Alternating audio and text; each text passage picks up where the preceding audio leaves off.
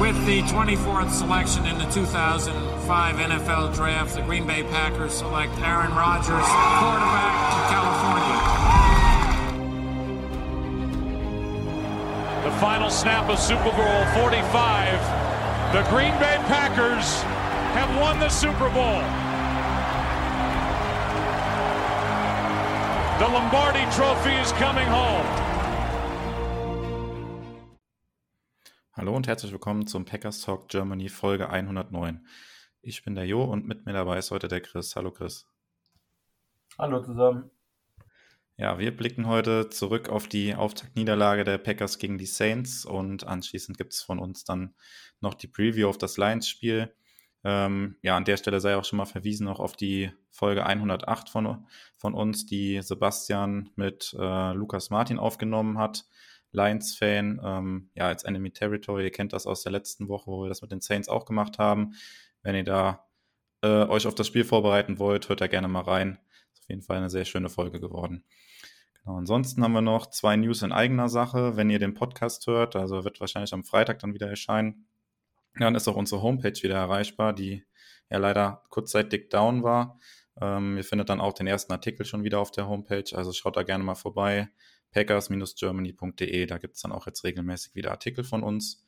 Und die zweite News in eigener Sache habt ihr vielleicht ähm, auf Twitter schon gesehen, haben wir einen Post abgesetzt. Wir hatten gestern Abend, also am Mittwochabend, wir nehmen heute am Donnerstag auf, ähm, die erste Vorstandssitzung der Packers Germany e.V. oder des Packers Germany e.V.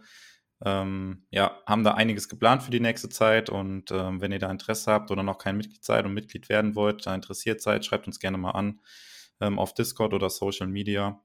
Ja, dann können wir euch da gerne noch mit ein paar Infos versorgen. Ja, so viel zu den News. Dann kommen wir jetzt zum Spiel gegen die Saints. Ähm, ich glaube, ja, das ist absolut nicht das, was man erwarten konnte. Ähm, ja, Chris, dein, dein spontaner erster Eindruck äh, oder wie hast du dich gefühlt, als du das Spiel gesehen hast? Also ich kam mir irgendwie vor wie falschen Film, konnte es gar nicht so richtig glauben, als ich das gesehen habe. So. Ja, was soll man auch sonst dazu sagen? Also man wartet sieben Monate seit der Niederlage gegen die Buccaneers und dann kriegt man sowas zum Auftakt. War schon sehr, sehr frustrierend insgesamt. Aber gut, wir, wir haben uns trotzdem beide die Old 22 zu Gemüte geführt kommen wir nicht drum herum, wenn wir hier den Podcast, im Podcast das nochmal einigermaßen von dir besprechen wollen. Ähm, ja, hat relativ wenig Spaß gemacht, aber irgendwie ein paar Schlüsse zieht man trotzdem immer draus, finde ich. Ja, genau, da kommen wir jetzt noch ein bisschen drauf zu sprechen und ich finde, das hat nochmal, also hat nochmal einen anderen Blick irgendwie gegeben, tatsächlich auch, als man im, im Live-Spiel tatsächlich den Eindruck hatte. Ähm, ja, fangen wir vielleicht mit, wo wir anfangen wollen, mit der Offense anfangen. Ja. Ja, also wenn wir mit der Offense anfangen wollen, im Spiel zum Beispiel, also wir beide haben ja gerade im Vorgespräch schon drüber gesprochen, kam es mir halt krass so vor, als wäre die Offensive Line gerade in Pass Protection mega überfordert gewesen mit der Saints D-Line und wenn man sich dann das All-22 nochmal angeschaut hat, dann war es gar nicht so schlimm. Ja, sehe ich auch so. Also, ähm, wenn generell fand ich nach dem Spiel auch in den sozialen Medien wurde viel zu sehr auf der O-Line, gerade auf der Pass Protection auch rumgehackt und viel zu viel Schuld auch in die Richtung geschoben, ähm, was ich im Spiel auch schon gar nicht so gesehen habe, aber in der Old 22 dann nochmal erst recht nicht. Also Newman, Patrick und Turner hatten sicher alle drei und auch Myers nicht, hatten alle vier oder drei, wie man sieht, keinen überragenden Tag, aber keiner von denen war eine mega Schwachstelle und hat da jetzt acht Pressures oder irgendwas erlaubt. Ähm, Jenkins war in meinen Augen überragend, also wäre für mich auch der beste Spieler in der Offense, wenn ich einen wählen müsste jetzt in dem Spiel. Ähm, aber auch die anderen vier waren keine mega Schwachstelle, keiner war stark, aber die Pass Protection als Ganze, auch alle fünf gemeinsam die O-Line, hat Rogers auch nach dem Spiel für sich selber in der Pressekonferenz hervorgehoben, war insgesamt in Ordnung. Also dafür, dass das eine D-Line war und auch ein Pass Rush, der sehr, sehr viele Spieler hat, die da potenziell gefährlich sind, ähm, war das insgesamt okay. Auch Turner gegen, gegen Jordan war solide zumindest, hatte da einzelne Losses, aber nicht übermäßig. Und Jenkins hat ja, wie gesagt, quasi Davenport und Granderson, die da immer über rechts gekommen sind, beide komplett abgemeldet, größtenteils. Ähm, deshalb war ich da insgesamt dann auch mit der jungen Interior O-Line relativ zufrieden jetzt für Week 1. Ja, genau, jetzt hast du äh, noch was angesprochen, wollten wir eigentlich auch noch machen, habe ich jetzt glatt übersprungen. Wir wollten noch äh, ja, unsere MVPs quasi Offense-Defense machen. Äh, wenn wir jetzt mit der Offense dran sind, du hast es gerade schon angesprochen, ich glaube in der Offense, äh, wir haben uns nicht abgesprochen, aber da kann es eigentlich nur einen geben und das wäre auf jeden Fall dann El Elton Jenkins auf jeden Fall. Da wirst du mir nicht widersprechen.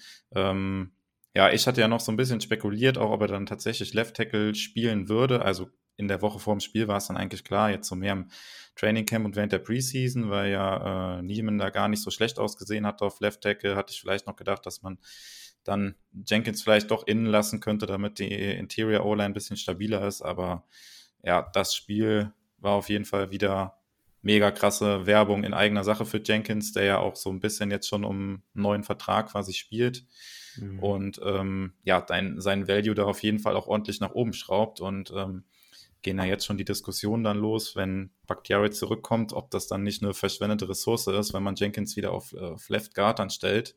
Ja. Weil das natürlich eine Position ist, die nicht ganz so wichtig ist, sage ich mal. Wobei das mit Bakhtiari und Jenkins dann auf der Seite natürlich eine der besten oder wahrscheinlich das beste Duo auf der äh, linken O-Line-Seite in der gesamten NFL sein dürfte. Und ja, nee, du hast es insgesamt auch schon äh, gut zusammengefasst, fand ich. Also die O-Line im Pass Protection tatsächlich nicht so schlecht, wie man es im Spiel vielleicht äh, ja so live gesehen hat. Klar, Newman hatte dann bei der Interception von der ersten Interception von Rogers hat er da einen Block komplett verpasst. Aber das muss man ihm halt irgendwie auch zustehen. Ne? Das ist sein erstes NFL-Spiel gewesen.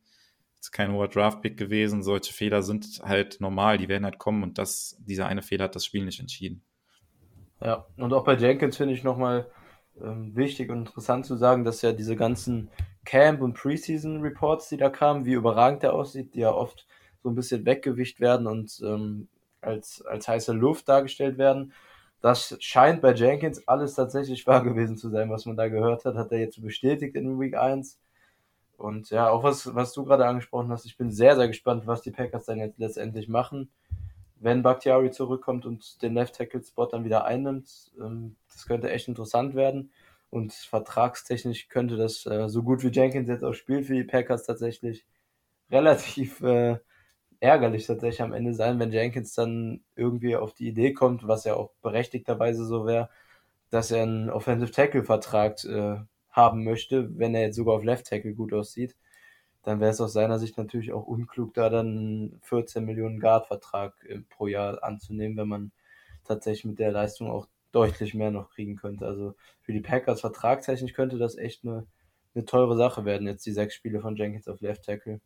Aber gut, man kommt halt nicht drum herum. Also man will ja auch die bestmögliche Mannschaft aufstellen. Deshalb ist es dann eben so. Genau, man kommt nicht drum rum und man will ja für jetzt diese Saison das bestmögliche Team auf den Platz stellen und da ja, scheint das auf jeden Fall die richtige Wahl gewesen zu sein und ja, was dann nächstes Jahr ist mit ja, was auch immer, Vertragsverlängerung, was macht Rogers etc., das ist ja dann alles ja, Off-Season-Thema, sagen wir mal. Genau. Ja. ja. dann vielleicht noch, wenn wir noch bei der O-Line sind, noch kurz zum Laufspiel. Das hat ja so überhaupt nicht funktioniert. Also Dylan hatte ein paar Runs, die dann ganz okay waren, aber Aaron Jones konnten die Packers gar nicht in Szene setzen und da war die O-Line dann auch nicht so gut wie in Pass Protection, fand ich. Also das Run-Plugging war nicht so gut. Natürlich auch dem dann ein bisschen geschuldet, dass die Saints Front da schon extrem stark war und da die O-Line ordentlich zu tun hatte, aber da kann ruhig die nächsten Spiele auch noch ein bisschen mehr kommen, oder? Ja, definitiv. Wir hatten das ja auch in der Preview schon angesprochen, dass Laufspiel potenziell relativ schwierig werden könnte. Das hat sich dann leider bestätigt. Ähm, der, der längste Run von den 15, die wir dann hatten mit dem End Run von Cobb, waren 8 Yards. Um die 3 Yards Average hatten die Packers pro Lauf. Das ist auch ein relativ bzw. ziemlich schlechter Wert. Also insgesamt war es dann, hat sich das dann bestätigt, was wir befürchtet hatten, dass die o da ziemlich wenig Push gerade in der Mitte kreieren wird. Und ja, ich bin gespannt, ob es jetzt die nächsten Wochen besser wird. Also minimal wahrscheinlich schon, weil nicht jede D-Line, zumindest äh, Vierer D-Line und Linebacker in Kombination, wie die Saints das haben, ähm, bei jedem Team in der Defense auflaufen wird. Aber insgesamt könnte das Run-Game tatsächlich jetzt von der Effektivität schon ein bisschen stagnieren, solange die fünf O-Liner jetzt in der Kombination zusammenspielen. Aber grundsätzlich bei den jungen Spielern kann man ja auch sagen, dass man eigentlich davon ausgehen kann, dass da jetzt von Woche zu Woche zumindest eventuell eine leichte Steigerung kommt, ähm, zumindest über den ganzen Saisonverlauf gesehen und da gerade in der zweiten Saisonhälfte eventuell dann noch eine Steigerung kommt. Also ja, aber Laufspiel könnte jetzt tatsächlich etwas schwieriger werden in der nahen Zukunft zumindest. Genau, ja, dann bleiben wir noch bei der Offense. Ich glaube, die Wide Receiver können wir relativ schnell abhaken. Da braucht man eigentlich über keinen irgendwie jetzt besonders äh, zu sprechen, weil sie tatsächlich quasi kaum in Szene gesetzt wurden. Mhm. Ähm, ja, Adams bei weitem nicht das Spiel, was man von ihm erwarten konnte, hatte einen guten Catch da auch, wo ein Double Coverage eigentlich war, den er ganz gut gefangen hat. Das war 17, 18 Jahre sowas um den Dreh müsste es gewesen sein, aber ansonsten komplett unauffällig.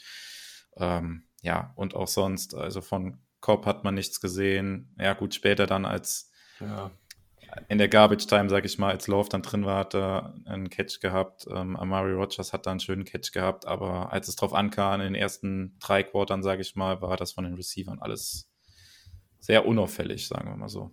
Ja, und gerade da fand ich, wurde viel zu wenig Fokus drauf gelegt im, im Nachgang des Spiels, wenn ich das mal damit vergleiche, was die O-Line abbekommen hat. Also die Receiver waren für mich auch inklusive Adams echt eine Enttäuschung, muss ich sagen. Also Paulson Adibo, der ja der andere Outside Corner dann war, hat natürlich ein ganz gutes Spiel gemacht, aber da gehören halt auch immer zwei Seiten zu.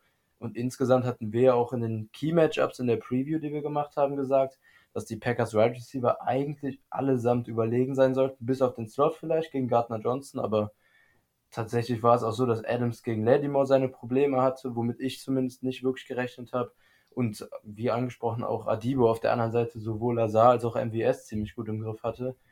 Ähm, also insgesamt war ich ziemlich enttäuscht tatsächlich von der Right Receiver Gruppe gegen eine, äh, ja, bis auf die Safeties ziemlich schwache Secondary eigentlich auf dem Papier.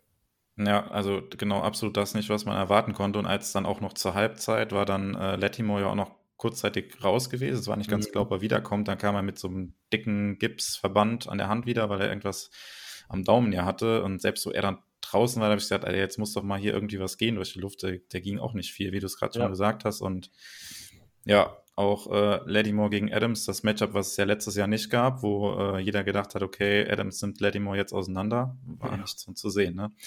Aber ähm, ja, vielleicht dann ein bisschen Überleitung auf, auch, ähm, auf äh, unser Quarterback, auf Aaron Rodgers.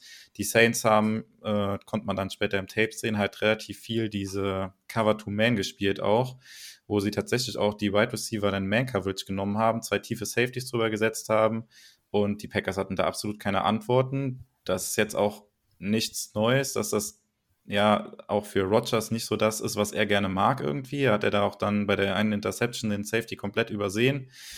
Ähm, ja, Rogers hatte sicher nicht sein bestes Spiel und auch mit dem Scheme, was die Saints da gemacht haben, haben sie es halt sehr gut gemacht.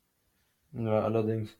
Letzte, letzte Saison bei dem Aufeinandertreffen war es ja noch so, dass die Saints da relativ viel mit Single High Safety gespielt haben, was die Packers dann auch im, im Deep Passing Game gut ausgenutzt haben. Aber genau das haben die Saints jetzt eben zugestellt und im Kurz- und ähm, Medium Passspiel haben die Packers da einfach wenig bis keine Lösung gefunden irgendwie.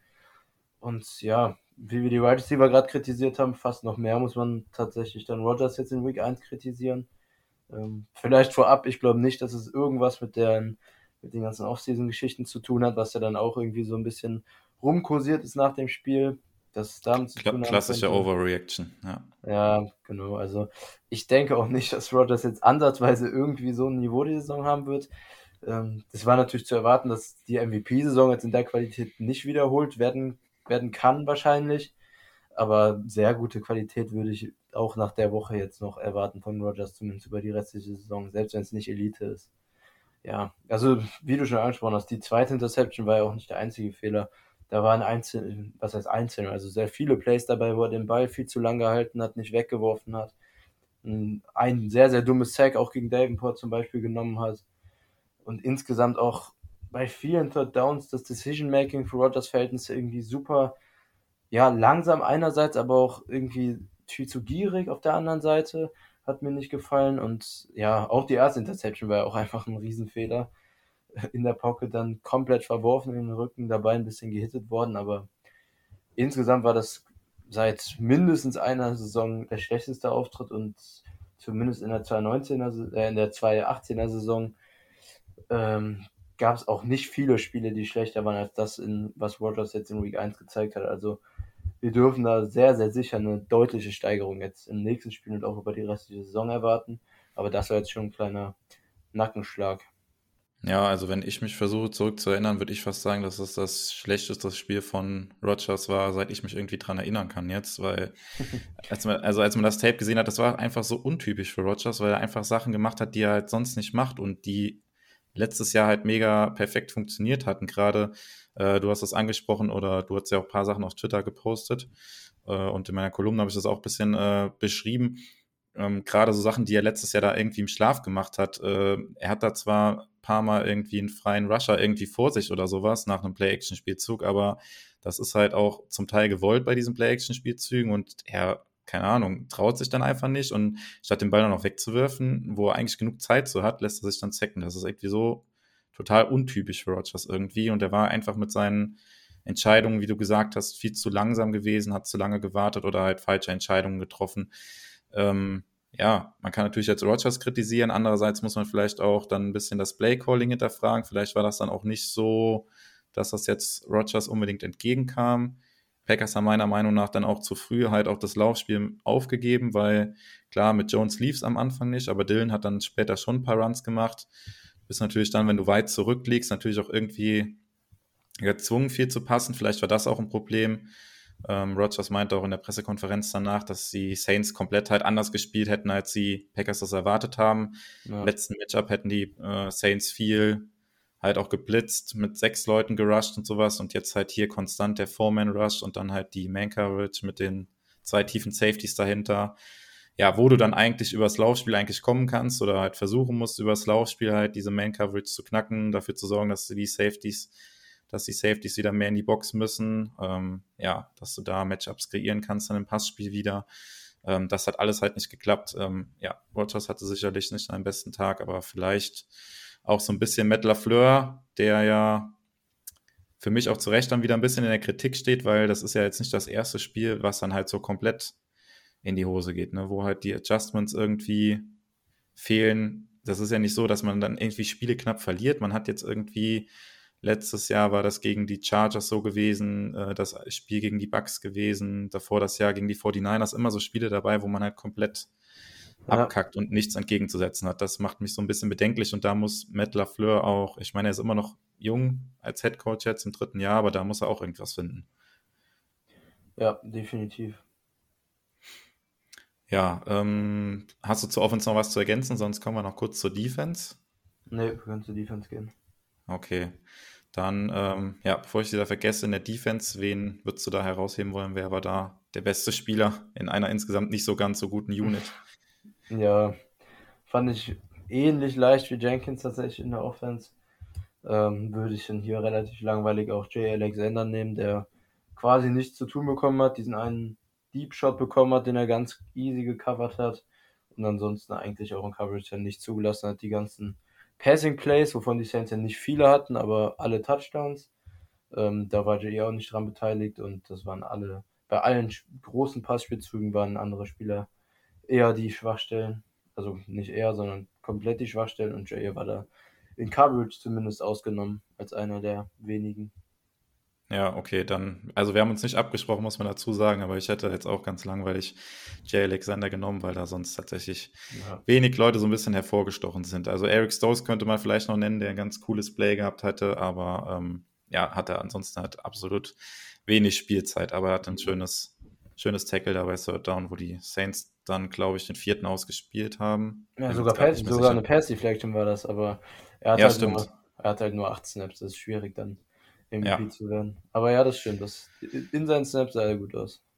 Genau, ja, ansonsten zur Defense, ähm, was mir vielleicht so allgemein aufgefallen ist, weiß nicht, ob du das auch so gesehen hast, ähm, gerade bei den Touchdowns auch hat man so das Gefühl gehabt, dass da irgendwie teilweise komplette Verwirrung auch geherrscht hat und sich ja. die Spieler danach irgendwie angeguckt hatten, so nach dem Motto, ey, das war doch deiner gewesen, hättest du den nicht äh, covern müssen irgendwie, also auch gerade dann halt in der Red Zone oder halt bei den Touchdown-Plays extreme Abstimmungsprobleme irgendwie noch. Und das lässt so ein bisschen darauf schließen für mich, dass das noch nicht so komplett verinnerlicht ist, das Scheme, was da Barry spielen möchte. Hast du das auch so gesehen, oder? Ja, also da gehe ich komplett mit, dass er war ja sehr, sehr viel Zone-Coverage, eben wie wir das ungefähr auch erwartet hatten jetzt bei Barry. Aber in Zone-Coverage müssen dann eben auch Kommunikation und auch Eingespieltheit stimmen und das war völlig, völlig daneben. Also Natürlich waren auch viele individuelle schlechte Plays dabei. Zum Beispiel der Touchdown gegen Amos war, also ich, ich habe keine Ahnung, was das von Amos war. Eigentlich hätte Winston den ja sogar noch viel früher anwerfen können, als der komplett frei stand. Da war Amos auch im Nichts zwischendurch. Und dann hat er den Jump da ja, nicht mal verloren. Er hat nicht mal teilgenommen an dem Jump dann gegen Jennings. Und das war. Glaub, also, da, hat Camp, da hat Campbell aber, glaube ich, auch ein bisschen mitschuld. Ich war mir da nicht so ganz sicher, als ich geguckt habe, weil es auch schwer war zu identifizieren, was die Packers da jetzt genau gespielt hatten. Aber Campbell ist da völlig orientierungslos hinter der ja, D-Line der Packers rumgerannt. Also Campbell ist da, glaube ich, irgendwie einfach mit reingeblitzt, weil er noch drei Sekunden nach dem Snap dachte, dass die Saints gelaufen wären bei dem Play-Action-Spiel. Ja, also völlig lost da auch ja. irgendwie. Ja. Ja. Ja, gut, macht, macht aber den Jump-Ball dann am Ende von Amos nicht, nicht besser. Das macht nur die Coverage dann vorher besser, wo er weit weg war. Aber gut, also wie, wie gesagt, viele individuelle Fehler, aber das, was du gesagt hast, habe ich auch komplett so gesehen. Es waren super viele Abstimmungsschwierigkeiten und in Zone Coverage so oft weit weg vom Mann zu sein und auch einfach einzelne, einzelne, äh, so offene Zone-Löcher drin zu haben in der die Coverage in der Defense, ähm, war dann schon ein sehr, sehr starkes Zeichen dafür, dass die Defense echt noch nicht wirklich verinnerlicht ist und da gerade kommunikationstechnisch auch noch sehr viel Ausbaupotenzial ist.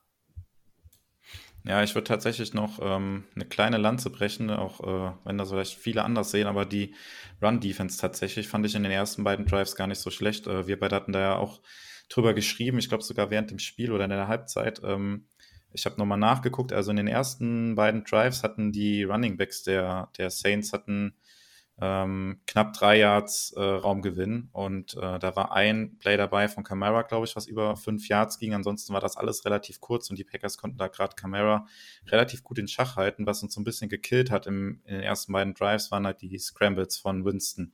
Ja. Ähm, die gehören zwar auch irgendwie dazu, aber das ist jetzt nicht was, was man unbedingt erwarten konnte, dass der jetzt so krass scrambled. Und das sind halt auch immer dann Plays, wo die Coverage halt gut ist eigentlich dahinter der Pass was aber, Pass Rush aber nicht durchkommt und ja, der Quarterback dann halt irgendwie rausscrambled und Winston hat da, glaube ich, einen für 10, einen für 14 und einen für 15 Yards. Mhm. Das sind natürlich, das war dann noch zum Teil bei Third Down, das sind natürlich dann absolute Killer natürlich, die so ja.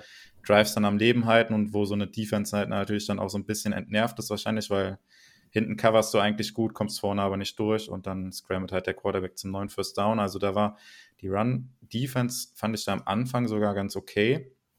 Ja. Klar, im dritten, im dritten Drive, ähm, dann habe ich auch nochmal nachguckt und mir extra aufgeschrieben, da waren dann die ersten fünf Plays, waren dann Runs gewesen für insgesamt 36 Yards.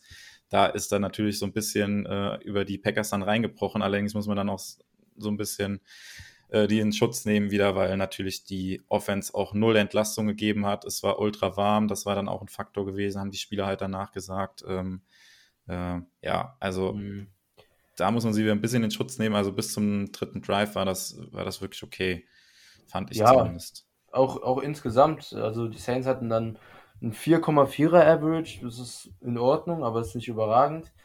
Aber das meiste, also dieser Eindruck, der entstanden ist, dass die Packers überrannt wurden, lag einerseits einfach an der Volume, mit der die Saints gelaufen sind. Sie hatten am Ende knapp 40 Runs mit 39, das ist natürlich eine Megazahl. Ähm, und auch, auch einfach 170 Yards, also das ist von den Total Sets war es natürlich eine Menge. Insgesamt war es aber halt in Ordnung. Also nein, es war nicht in Ordnung. Es war schon nicht gut, aber es war jetzt nicht Horror von der Packers Run Defense.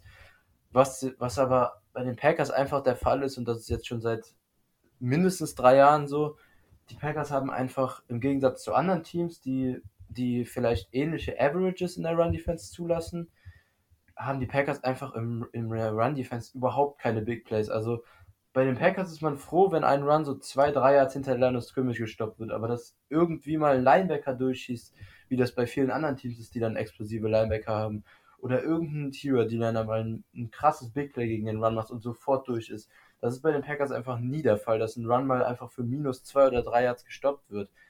Und das fehlt halt einfach komplett in dieser Defense. Und das ist jetzt, das ist nicht nur jetzt mit Barry so gewesen, sondern das war auch mit Patton so. Und das liegt dann halt auch einfach tatsächlich muss man sagen, so viel schematisch auch eventuell falsch gemacht wird gegen den Run, liegt das auch einfach an individueller Qualität, die den Packers dann in der Front auch einfach jetzt, zum Beispiel, wenn man das mit den Saints vergleicht, einfach ganz klar fehlt. Also selbst Clark kriegt, kriegt keine Big Plays, aber es liegt auch einfach daran, dass Lancaster und Laurie halt selbst auch im 1 gegen 1 keinerlei Bedrohung gegen den Run darstellen, da irgendwie ins Backfield zu kommen und, und da ein Big Play zu machen für, für Minus Yards. Also, und dazu kommen natürlich noch die Linebacker. Also Campbell war ja auch und Barnes auch wie immer ganz engagiert gegen den Run insgesamt. Aber es fehlt halt einfach absolut dieses Big Play-Potenzial, dass man im Backfield ein Run gestoppt wird. Und auch da werden die beiden Linebacker wahrscheinlich über die Saison relativ wenig zu beitragen. Der einzige, der letzte Saison ab und zu aufgefallen ist, war tatsächlich Kamal Martin, der da im Backfield aufgetaucht ist und einfach durch Explosivität auf, äh, erschienen ist. Aber bei Martin war dann natürlich das Problem, dass er die Tackles im Backfield alle verpasst hat. Ja, und ich glaube, dass, dass insgesamt, dass diese Big Plays komplett fehlen, trägt dann auch einfach zu dieser Frustration bei die viele Packers-Fans und sicher auch die Spieler dann in der Run-Defense sehr, sehr oft irgendwie haben und dass der, der, die Run-Defense der Packers auch oft einfach noch viel schlechter wirkt, als es tatsächlich ist, weil man immer so das Gefühl hat, dass die gegnerische O-Line oder die gegnerische Offense insgesamt, wenn ein Run-Play kommt, klar dominieren kann, was passiert und auch bei, bei vierten oder dritten und Kurzsituationen einfach immer dieser Yard rausgeholt werden kann. Auch bei Goal-Line-Situationen sind die Packers historisch schlecht die letzten Jahre und ähm, bei diesen Short-Yardage-Situationen fehlt einfach dann einfach individuelle Qualität auch oft, finde ich. Kurz einmal. Ja, genau. Also es ist halt einfach das, dass du halt gegen unsere Defense halt irgendwie konstant halt laufen kannst und irgendwann kriegst du halt deine Big Plays über den Lauf. Das ist halt, ja, das, wie es dann halt jetzt auch gegen die, gegen die Saints dann halt auch der Fall war. Spätestens im dritten Drive die Offense macht keine Punkte, die Defense muss wieder aufs Feld ähm, und die Saints haben ja auch lange Drives gespielt mit 10 plus Plays, wo du dann halt, ähm, ja, irgendwann halt frustriert bist, wenn du da keinen Fuß in die Tür bekommst und äh, ja, du hast es im Prinzip auch so zusammengefasst, wie, wie ich das auch sehe. Man kann halt gegen die Packers immer konstant laufen und äh, das ist halt extrem frustrierend und ja, ich sehe das auch wie du, da fehlt einfach äh, gerade in der Front neben Clark fehlt halt ein bisschen individuelle Klasse Jetzt war Darius Smith ja noch angeschlagen, hat nur sehr wenige Snaps gehabt, kam äh, häufig nur bei äh, Third Down dann aufs Feld. Ähm, das hat sich auch noch ja, nicht dazu beigetragen, dass die Defense äh, besser war. Aber ja, ich finde, bei der Defense darf man nicht ganz so hart ins Gericht gehen jetzt wie mit der Offense, weil die Offense ist im Prinzip das von letztem Jahr sogar. Also, wenn man jetzt von Lindsay absieht, ist das die Offense von letztem Jahr. Ähm, da konnte man schon mehr erwarten. Bei der Defense würde ich sagen, da muss man jetzt noch zwei, drei Spiele gucken, wie es sich entwickelt. Ähm, die Starter haben ja alle in der Preseason nicht gespielt, da muss man noch ein bisschen, also ich zumindest warte dann auch mit einem finalen Urteil, ob das jetzt eine gute oder schlechte Entscheidung war mit Joe Barry. Ja, eine Sache, die ich zu, zur Front noch ergänzen würde, die mir sehr negativ aufgestoßen ist im Spiel, ist, ähm, also ich habe grundsätzlich nichts gegen Rotation, gerade auf Edge Rush ist das oft hilfreich, wenn man da auch Qualität dann hinter hat, hinter den Startern. Und natürlich war sie ja auch verletzt und hat nur wenig Snaps gesehen. Aber wenn man dann zwei Edge Rusher hat, Preston und Gary, die das, wenn sie auf dem Feld waren, ordentlich gemacht haben, ähm, dann verstehe ich nicht, warum jemand wie Jonathan Garvin dann 27 Snaps spielt, fast die Hälfte der gesamten Defense-Snaps spielt. Und äh, ist, Garvin ist halt ein ganz, ganz klarer Leistungsdrop zu, also selbst noch zu Preston und auch zu Gary. Ähm, ich hoffe, dass sich das, dass das jetzt kein grundsätzlicher Trend ist von Joe Barry, dass da Edge Rusher 3 und 4, Rivers hat ja auch, glaube ich, ungefähr 11 Snaps, wenn ich das richtig im Kopf habe. Ähm, ich hoffe, dass es kein Trend in der Defense ist, dass die, die untersten Backup Edge Rusher da jetzt so viel kriegen. Also mit Gary Preston und sie, wenn er dann wieder fit ist, haben wir natürlich eine super Dreier-Kombination, die dann auch gerne rotieren dürfen und die auch oft zusammen auf dem Platz stehen mit Clark dann bei Third Downs. Aber gerade von Garvin und Rivers würde ich jetzt eigentlich in der Regular Season äh, bis auf Garbage Time nicht viele Snaps sehen, ehrlich gesagt. Also da kommt insgesamt noch viel zu wenig bei rum. Und ähm, das sind Spieler, die unten im Death Chat sind, zu Recht, und die in der Regular Season eigentlich dann auch in Week 1 noch nicht viel verloren haben. Ich hoffe, das war der Tatsache geschuldet, dass jetzt, dass natürlich sie verletzt war und grundsätzlich ähm, für Week 1 jetzt noch ein bisschen mehr Rotation geplant, weil ich hoffe, das setzt sich nicht fort über die Regular Season, weil das hat mich während des Spiels schon sehr gestört, aber in der O22 dann nochmal mehr. Ja, wir haben das ja hier im Podcast auch in der Preseason häufig angesprochen, dass halt der vierte Edge-Spot tatsächlich so eine kleine Schwachstelle im Packers-Kader ist und äh, ja, ist mir auch aufgefallen. Dass ähm, Garvin relativ viele Snaps hatte und die nicht besonders gut waren, ja. Aber ja, hoffen wir, dass äh, Zedarius Smith da relativ schnell wieder fit wird und äh, dann da auch wieder mehr Snaps übernehmen kann. Ja, sonst äh, zum Saints-Spiel von dir noch irgendwas zu sagen. Ansonsten würde ich sagen, lassen wir das Spiel hinter uns. Ja, ganz kurz vielleicht noch. Ähm, ich weiß nicht, wie du es wahrgenommen hast, aber ich fand, Sullivan hat dann seine schwache zweite Saisonhälfte aus der letzten Saison nochmal an, angeschlossen quasi, was die Chancen für John Charles in seiner Rookie-Season vielleicht direkt nochmal steigert, was wir auch in der Preseason schon öfter angesprochen hatten. Hat auch quasi zwei beziehungsweise anderthalb Touchdowns, je nachdem, wie man es werten will, zugelassen und auch sonst im Coverage nicht, nicht gut ausgesehen, obwohl die Saints ja nicht viele Pass-Plays hatten. Also bei Sullivan bin ich mehr und mehr negativ tatsächlich. Ja, und auch Kevin King hat ja sein äh, NFC ja. Championship Game äh, Gedächtnisplay, wo er da tief, tief geschlagen wurde. Mhm. Äh, Harris war es, glaube ich, ne? Ja, ähm, ja, der letzte. Ja, also ja, Cornerback-Gruppe, ja. John Charles war ja inactive gewesen, einer von vier oder fünf, die dann inactive waren vor dem Spiel. Ähm, ja, aber wie du sagst, vielleicht kommt er, kommt er relativ früh eine Chance, da Sullivan zu ersetzen. Mal sehen. Und auch bei, bei King ist ja das Gleiche. Stokes wird da früher oder später, glaube ich, übernehmen. Mal sehen, wann das der Fall sein wird. Ja, dann lassen wir das Spiel jetzt mal hinter uns. Das war ja nur, das war ja nur ein Spiel und äh, gibt ja diverse Statistiken, die ja jetzt schon durch die Social Medias gegeistert sind, dass die Packers ja eigentlich auch ein Team sind, was äh, ja die letzten Jahre solche Niederlagen da relativ gut weggesteckt hat. Ich glaube, äh, Rogers hatte äh, in seiner Karriere, habe ich noch gesehen, nach Spielen mit zwei Interceptions im Spiel danach jeweils vier Touchdowns geworfen. Also von daher können wir auch ganz optimistisch wieder aufs Spiel gegen die Lions gucken. Ähm, ja, nicht so eine fanfreundliche Anschlusszeit für uns äh, Packers-Fans äh, hier in Europa. Das Spiel ist das äh, Monday Night Game. Das heißt, in der Nacht von Montag auf Dienstag um 2.25 Uhr deutscher Zeit ist Kickoff ähm, im Lambo Field, wieder mit Fans. Ähm, ja, vielleicht äh, fangen wir mal an. Die 49ers waren der Gegner von den Lions im ersten Spiel. Vielleicht da von dir ein paar Worte, Chris, wie du die Lions da gesehen hast im ersten Spiel. Ja, insgesamt war es ja am Ende dann vom, vom letztendlichen Score relativ knapp, aber insgesamt war da, wenn man, wenn man sich das Spiel nochmal komplett anguckt, also nicht nur die Highlights, sondern alle Plays, dann war da schon auch ein Klassenunterschied auf in beiden Seiten, auf beiden Seiten des Balls zu erkennen, also sowohl Offense als auch Defense. Ähm, am Ende sind die, Niners, äh, die Lions dann irgendwie noch rangekommen, haben noch einen Onside-Kick recovered, dann noch einen schnellen Touchdown gemacht und dann noch einen Fumble am Ende geholt und die Chance bekommen. Also das Spiel war nicht so knapp, wie es aussah.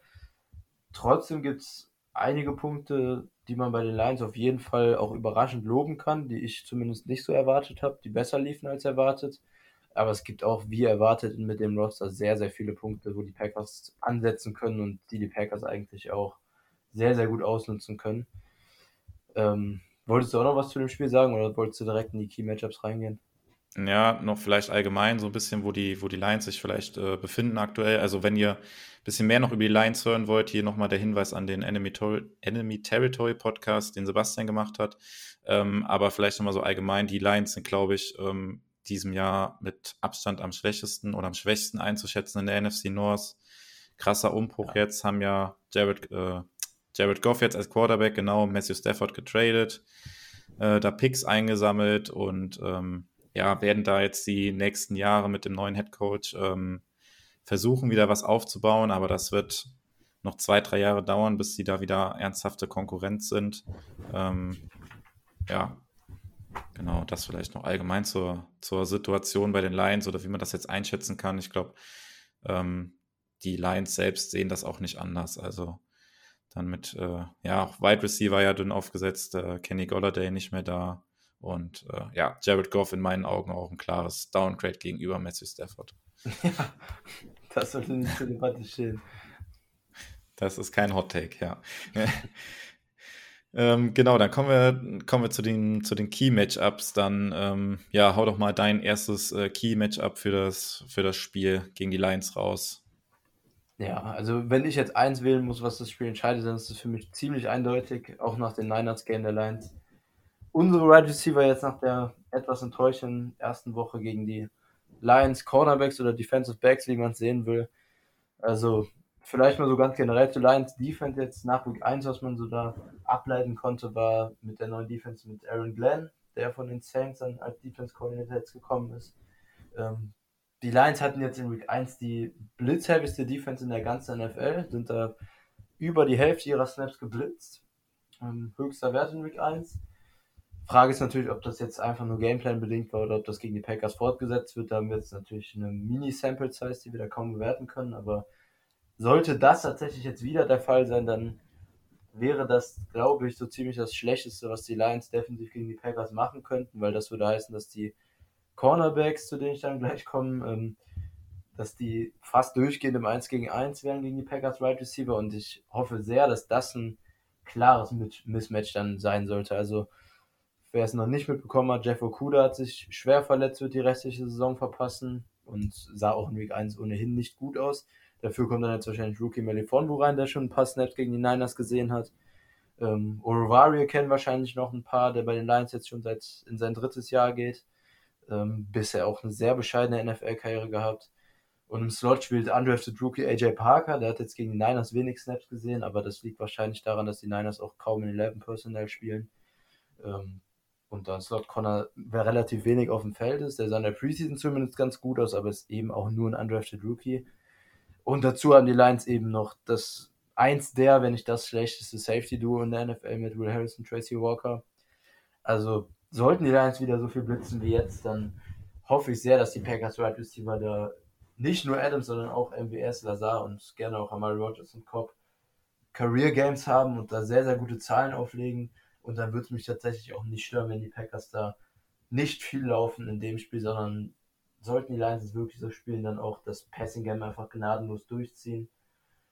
Ähm, also da wäre ich großer Freund von. Und man muss auch dazu sagen, dass nicht nur die Wide Receiver, sondern auch grundsätzlich die Linebacker jetzt gegen die Niners, Collins und Anzalone, der neu dabei ist, sehr, sehr anfällig waren. Also grundsätzlich durch die Luft hoffe ich sehr, dass für die Packers viel drin ist. Und ich glaube auch, wenn das so wird, wenn die Packers durch die Luft dominieren und da einfach effektiv werden und auch Big Plays kreieren können, dass die Packers das Spiel dann alleine durch ihre offensive Dominanz gewinnen sollten. Deshalb für mich das klare Key-Matchup in dem Spiel. Ja, also ich finde, das kann man auch noch mal ein bisschen mehr un unterstreichen. Also beim letzten, in der letzten Preview haben wir es ja auch gesagt, dass die Packers Wide Receiver gegen die äh, Cornerback hinter äh, Lattimore bei den Saints da klare Matchup-Vorteile haben sollten, was dann letztendlich nicht der Fall war, aber das äh, oder die Lions Secondary ist dann noch mal eine ganze Ecke schlechter zu bewerten als das, was die Saints da in Woche ja. 1 angeboten haben. Äh, die Saints ja dann auch noch mit dem Safety-Duo, was äh, sehr gut ist, wo du gerade schon auch schon gesagt hast, vielleicht das schlechteste Safety-Duo in der gesamten NFL. Also das gesamte Backfield ist da sowas von anfällig und äh, genau, Jeff Okuda auf, äh, auf IR, der wird die Saison nicht mehr spielen, Season-Ending-Injury und auch, äh, ja, hatte ja letzte Saison auch gegen gegen Adams dann durchaus äh, sehr schweren Stand, sagen wir mal, da ordentlich verbrannt von Adams. Ähm, ja, da, müß, da müssen die Packers äh, eigentlich attackieren können. Ähm, und auch das, was du gesagt hast, dass die Lions viel geblitzt haben, das ist ja eigentlich auch das, was die Packers dann eigentlich ausnutzen können und auch ausnutzen wollen und auch, wie ich eben angesprochen hatte, was von den Saints eigentlich erwartet worden ist. Ähm, wenn die Lions das jetzt tatsächlich so spielen, wäre das, glaube ich, für die Lions nicht ganz so klug. Aber selbst wenn die Lions wenig, wenig blitzen, sollte da für die Wide Receiver der Packers auf jeden Fall mehr zu holen sein als in Woche 1 gegen die Saints. Ähm, ja, das zweite Key-Matchup, wo ich dann jetzt ähm, aufgreifen würde, welches ich aufgreifen würde, wäre dann ähm, auf der anderen Seite des Balls, ähm, dass die Packers halt schauen müssen, dass sie sowohl also Right Receiver sind die Lions relativ dünn besetzt, kommen wir gleich noch zu. Aber natürlich auf Tight End mit äh, TJ Hawkinson und dann im Backfield ähm, mit äh, Swift und einem alten bekannten Jamal Williams da durchaus ähm, gefährlich werden können. Und die sind auch gegen die starke Niners Front relativ gut gelaufen, also den Ball relativ gut gelaufen, auch durch die Mitte. Ähm, ja, und wir haben eben ja schon drüber gesprochen gegen die Saints, dass äh, die D-Line der Packers da, abgesehen von Clark, durchaus ähm, ja, Verbesserungspotenzial hat oder anfällig ist. Da müssen die Packers auf jeden Fall ähm, gewappnet sein und halt auch, ja, Hawkinson im, im Passspiel natürlich eine absolute Gefahr. Wenn er da gegen unsere Linebacker Barnes und Campbell dann wahrscheinlich äh, ran darf, müssen wir eigentlich schauen, dass wir den halbwegs limitieren können. Auf jeden Fall. Also war ja jetzt auch dann auf der Seite des Balls das erste Spiel von Anthony Lynn als Offense Coordinator, der jetzt bei den Chargers davor die Jahre Head Coach war. Ähm, werden mit Sicherheit auch viele kennen. Und da war ja so ein bisschen die Frage, wie das schematisch aussieht. Und da hast du ja gerade schon gesagt, also es läuft sehr, sehr viel über die Running Backs. Generell war es eine ziemlich runlastige Offense, bis dann eben am Ende nur noch gepasst wurde, weil, weil das Spiel eben eventuell noch greifbar war und dann noch knapper wurde als erwartet. Aber der Gameplan, den man in der ersten Halbzeit gesehen hat, war sehr runlastig. Und ähm, dazu kamen dann viele Rollouts, wo Goff so ein bisschen durch Protected, also beschützt wird. Ähm, und ja, also insgesamt super viel Kurzpassspiel und fast alles auch, wie du gerade zu Recht gesagt hast, über die Titans, also grundsätzlich viel über Hawkinson, aber eben da auch da über die Running Backs, also auch Swift und Jamal kriegen da einiges an Catches und an Targets. Das heißt, gerade für die Packers Defense könnte da auf die Linebacker, Slot Cornerback und Safeties einiges in Coverage zukommen. Und ähm, da sollten die Packers grundsätzlich ähm, auch nicht wie sonst, ähm, sagen wir mal, sehr weit in Off-Coverage stehen und, und viel an der nicht zulassen, weil das die Lions wahrscheinlich gut ausnutzen werden mit ihren kürzeren Routen über Titans und Running Backs, sondern da auch aggressiver mal spielen, Press-Coverage, dass die Screens nicht so gut klappen, auch Outside und da müssen dann auch die Linebacker einfach aufmerksam sein, dass durch die Mitte über die Running Backs ähm, der Schaden im Passspiel begrenzt wird. Und dann natürlich die Run Defense, die du gerade angesprochen hast, sollte in dem Spiel besser stehen, sonst wird auch die Lions Offense wahrscheinlich einigermaßen erfolgreich, zumindest in dem Bereich sein gegen die Packers. Genau, und ich glaube, wir werden auch dann relativ häufig wieder sehen, dass dann ähm, Amos von der Safety-Position halt in die Box dazukommt. Erstens, um den Lauf zu verteidigen, zweitens vielleicht dann auch hin und wieder dann äh, Hawkinson zu covern statt dass das dann Barnes oder Campbell übernehmen müssen. Und äh, man dann möglicherweise auch dann häufiger so einen Single High Safety Look spielen wird, weil das ist ja auch absolut nicht das Spiel von Goff oder man kann es nicht unbedingt erwarten, dass er da jetzt 50 Yard Bomben irgendwie raushaut oder sowas. Das ist ja, ja absolut nicht sein Spiel. Äh, sonst war das ja gegen die Lions dann eher die Gefahr, wo Stafford noch gespielt hatte. Äh, da musste man da eher ein bisschen aufpassen, aber das Spiel von Goff ist ja eher dieses Kurzpassspiel äh, über die Running Backs dann auch und Titans, was wir gerade angesprochen haben. Ja, genau. Ähm, ja. Also kann ich mir gut vorstellen, wie gesagt, das war in Week 1 jetzt bei den Lions quasi quasi gar nicht, vorhanden bis ja. zum Schluss. Genau. Ähm, genau, ja, jetzt haben wir schon zwei Matchups gesagt. Hättest du noch ein, ein drittes, was du noch erwähnen wollen würdest? Ja, genau, das wären so die beiden, die hervorstechen. Und als drittes würde ich einfach noch für aus Packers sagen, dass Rogers dann jetzt ähm, nach seinem sehr, sehr schlechten Spiel in Week 1 hoffentlich und auch vermutlich ein großes Bounceback-Game haben wird mit einer sehr wahrscheinlich ziemlich guten Statline, wenn alles so läuft wie geplant. Ähm, also bei allem Respekt vor den Lions, aber wir haben es ja gerade besprochen mit den Matchups. Da sollte durch die Luft in der Offense eigentlich einiges gehen und auch für das Gefühl und, und für die Statline von Rogers eine klare Auffrischung geben, jetzt nach der Week 1 gegen die Saints. Das sollte dann eine deutlich, für eine deutlich bessere Stimmung auch sorgen ähm, bei Rogers dann nach dem Spiel und für die kommende Saison hoffentlich. Und ähm, was mir gerade auch so aufgefallen ist, jetzt nach den ersten beiden Previews, die wir gemacht hatten, die Packers hatten jetzt wahrscheinlich zum Saisonstart sogar die zwei schlechtesten Right Receiver Cores der NFL, wahrscheinlich, würde ich jetzt mal so aus dem Stegreich sagen, gegen die sie spielen. Also Saints, auch wenn es dann mit den fünf Passing Touchdowns anders aussah, ist das auf dem Papier eine sehr, sehr schlechte Wide Receiver Gruppe gewesen. Und die Lions schließen sich da jetzt quasi, quasi nahtlos an mit ihren einzelnen Spielern, die sie da haben, die für sich alle okay sind und vielleicht auch ganz interessant mit Amon St. Brown zum Beispiel und Raymond. Aber das ist auch von der Qualität mit den Saints. Vielleicht leicht über den Saints, aber ganz unteres NFL-Niveau.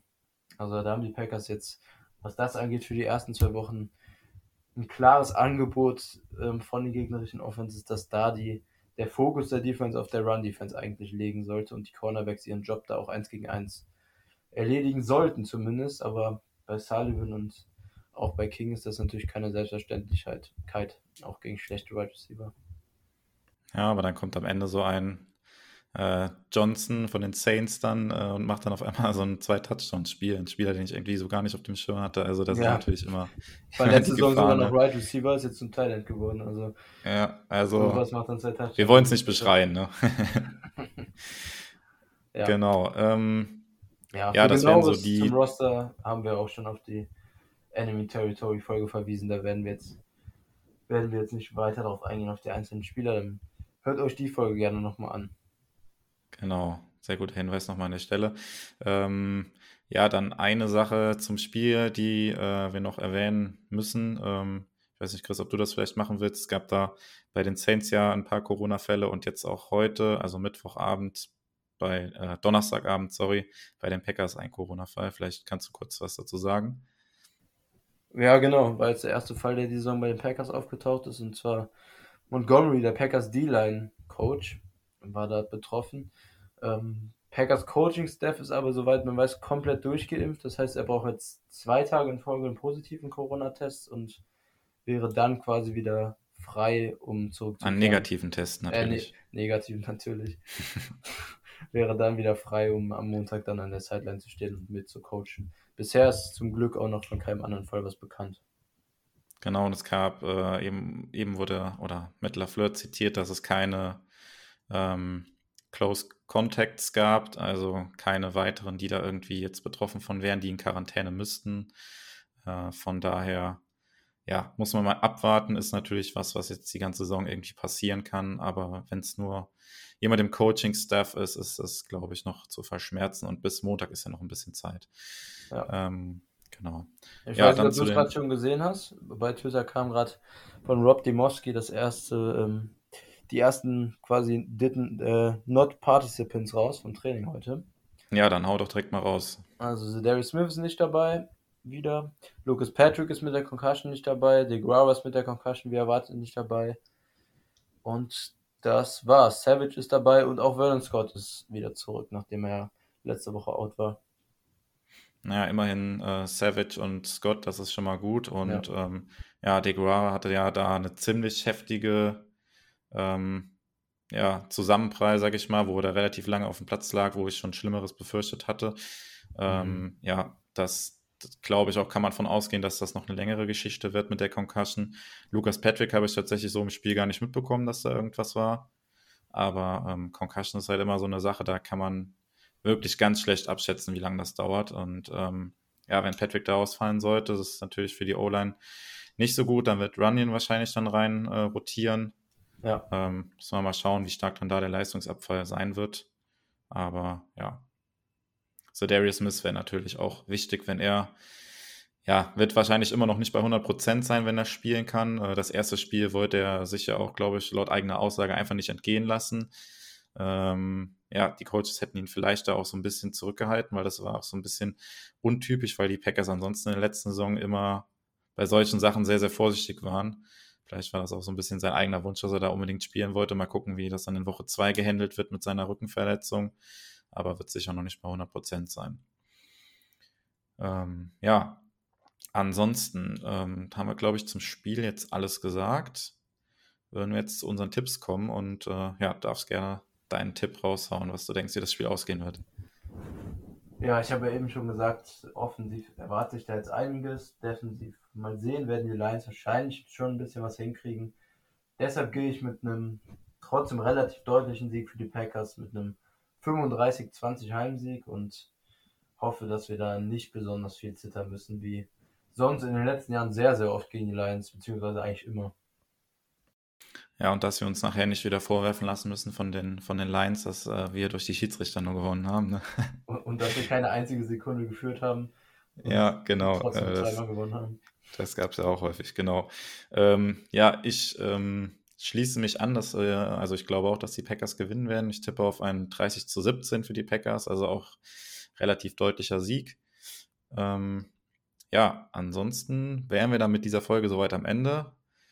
Ähm, vielen Dank fürs Zuhören mal wieder. Ähm, an dieser Stelle nochmal ein bisschen Werbung gemacht, auch wenn ihr den Spielen, jetzt gerade auch bei den Night Games, ein bisschen äh, euch unterhalten wollt, kommt gerne bei uns vorbei auf dem Discord oder twittert mit uns. Äh, da ist auch immer eigentlich jemand da, der während dem Spiel twittert. Da kann man während dem Spiel immer ein bisschen diskutieren zum Spiel.